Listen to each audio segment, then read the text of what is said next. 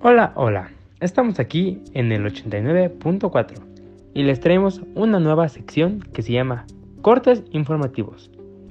En nuestra primera sesión hablaremos acerca de los movimientos estudiantiles en México. Para este tema nos acompañan expertos del tema, Isaac Vargas, Amirani Flores, Joshua y Ángel González.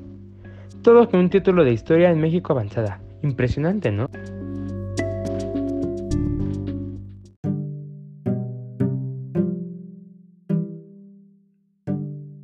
Hola, pues los movimientos estudiantiles son una fuerza joven, de espíritu libertario que lucha por las reivindicaciones sociales en busca de hacer cumplir la justicia y la equidad de los pueblos.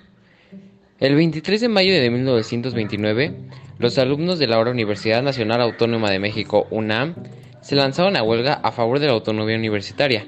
Fue durante esta protesta que los alumnos fueron reprimidos de manera brutal por la policía dentro de la Escuela de Derecho.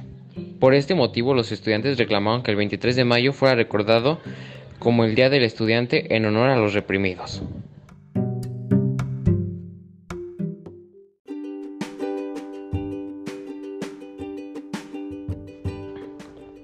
Muchas gracias Ángel. Seguiremos con Amerani Flores. Ella nos hablará de las causas.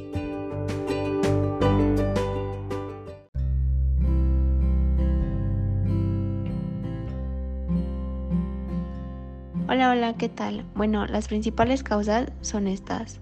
Enfrentamientos estudiantiles. Estudiantes del Instituto Politécnico Nacional y de la Preparatoria Isaco Choterena se enfrentan con dos grupos porriles, fuerzas de choque que los instigaban. Como número dos, desigualdad y falta de representación. El crecimiento económico que atravesaba el país en aquella década no se tradujo en una distribución de la riqueza. Y por último, masacre el número de estudiantes y manifestantes fallecidos en Tlatelolco sigue sin conocerse el caso. Estas son algunas de las causas que más impactaron.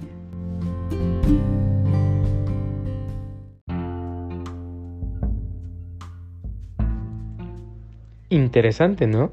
Ya por último pasaremos con el gran Isaac. Él nos hablará acerca de las consecuencias.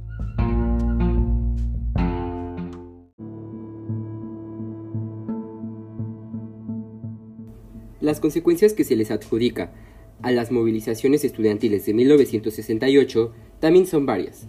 Algunas de ellas son transformación. Luego del repudio social que recibió el gobierno mexicano como consecuencia de lo acontecido, el flamante presidente de aquellos años optó por dejar fuera del poder a todos los funcionarios a los que la sociedad señalaba como responsables de la masacre estudiantil. Críticas y transformaciones.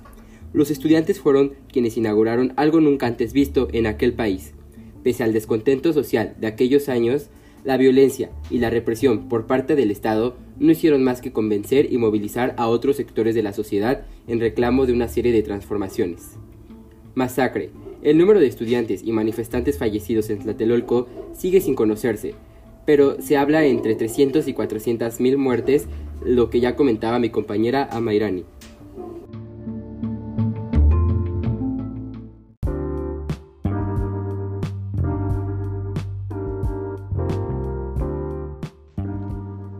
Hasta aquí nuestra sesión de cortes informativos y gracias a nuestros expertos. Vamos a anuncios y regresamos.